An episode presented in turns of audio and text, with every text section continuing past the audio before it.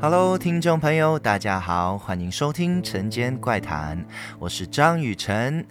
嗯、可能有一些听众朋友对于马来西亚的地理呢没有那么的熟悉，那今天让我来和大家稍微介绍一下好了。马来西亚呢有分为东还有西两地，那西马要过去东马的话，呃，需要搭差不多接近两个多小时的飞机才会到得了哦。那有一些大家可能比较熟悉的城市，像是吉隆坡啊、呃、槟城、马六甲、新山、怡保，那这些呢都在西马。那在东马又有哪一些呢？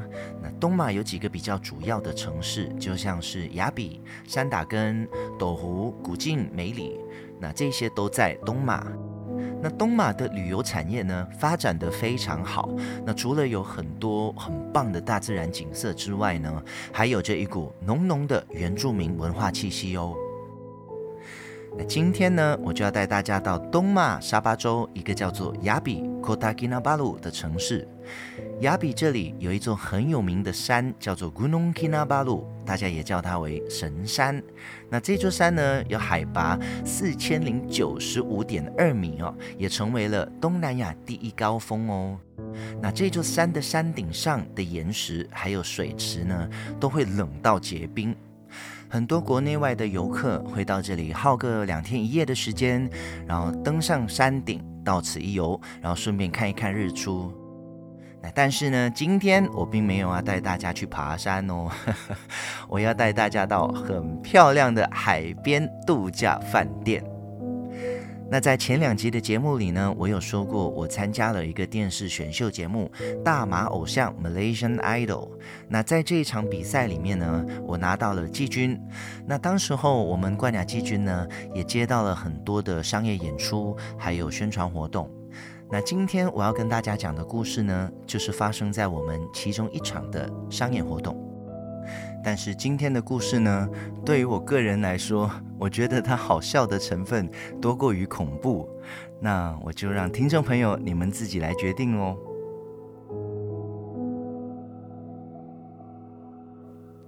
那这一场活动呢，是某家国际品牌软性饮料公司的年度晚会。那听说他们每一年都会在不同的国家、不同的城市来举办。刚好那一年呢，就在马来西亚雅比 Kota Kinabalu，那也非常荣幸能够受邀成为演出的嘉宾之一啦。那毕竟是国际品牌，所以当时候的待遇真的是超棒的哟。那一天我们差不多在中午的时候就抵达沙巴雅比的机场。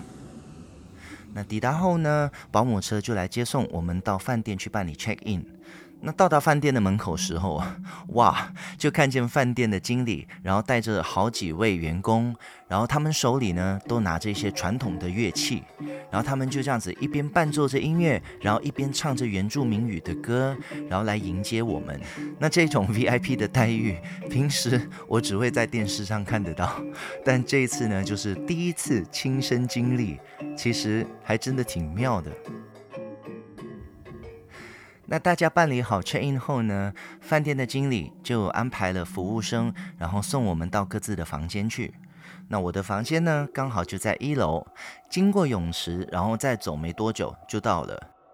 那我们走到一半的时候，就看见我房门外呢，就站着两位服务生，然后他们已经把门打开了，然后就这样子迎接我进房。这种感觉还真的很不习惯，就有一点像是那种迎接新郎进房的感觉。那我走进房间后呢，我整个人就呆住了，因为这个房间超级大，然后有客厅、有饭厅、有睡房，而且最漂亮的就是我的阳台，因为我的阳台外面是一整片的白沙滩，我只要把那个玻璃门推开，我就可以走出去海边了。而且他们还很贴心的在那边摆放了两张的沙滩椅，然后中间还有一个玻璃的咖啡桌，我就可以在那边一边看着海，然后一边喝咖啡，哇，这感觉真的是太棒了。然后在我的床上呢，就有一个水果篮，然后里面除了有水果之外呢，还有一些当地原住民的手工小礼物，让我可以带回去做纪念。那我把行李都放好后呢，我就上了个厕所，然后洗个脸，休息了差不多五分钟，然后就走回大厅去集合，然后准备跟大家一起去吃午餐。那因为当天呢，我们只有晚上表演的行程，所以距离彩排还有演出的时间还有一点点的久。那我们吃完午餐后呢，就回到自己的房间，但是大家都跑来我的房间啦，因为只有我的阳台是和沙滩连接在一起的，而且那一天的天气真的很好诶，所以大家就趁还有一点时间，就赶快去沙滩玩一玩啊，散散步，拍一拍照这样子。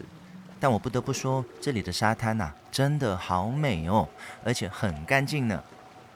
那差不多半个小时左右，我们就回到各自的房间啦。那我把大家都送走后呢，我就顺手把我的房门的链子给扣上，然后再把阳台的门锁好，然后窗帘拉上，因为想说我要好好洗个澡，然后来睡个午觉，然后晚点再起来开嗓和说话。在那么炎热的天气，而且刚刚还在沙滩晒了一下，洗个冷水澡啊。简直就是人生的一大享受，而且剩下我自己一个人在房间里，所以我就没有把厕所的门关上啦。但当我洗头洗到一半的时候呢，我就听见有人开我的房门呢。这下我慌了，因为毕竟厕所的门没关上嘛，我就赶紧把毛巾拉了下来，然后就包着身体，然后大声说：“喂，谁呀？房间里有人哦。”本来我以为是服务生送东西进来，但是他这样不敲门直接进来，也太没礼貌了吧！我就走出去看哦，诶，但是我却没看到人，房门的锁链还是扣着的呢，应该这是隔壁房的房门吧。当下我也没想太多，我就走回厕所继续洗澡。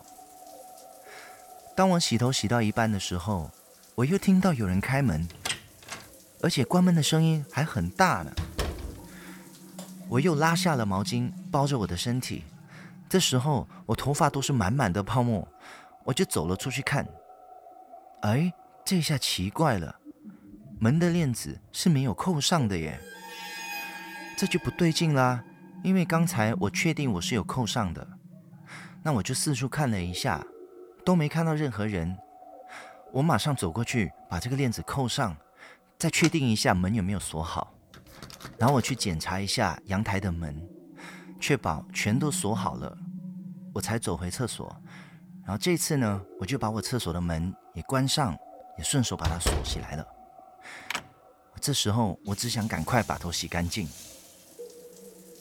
那我才刚站进浴缸，我的头刚要碰到水而已，我又听到开门和关门的声音了。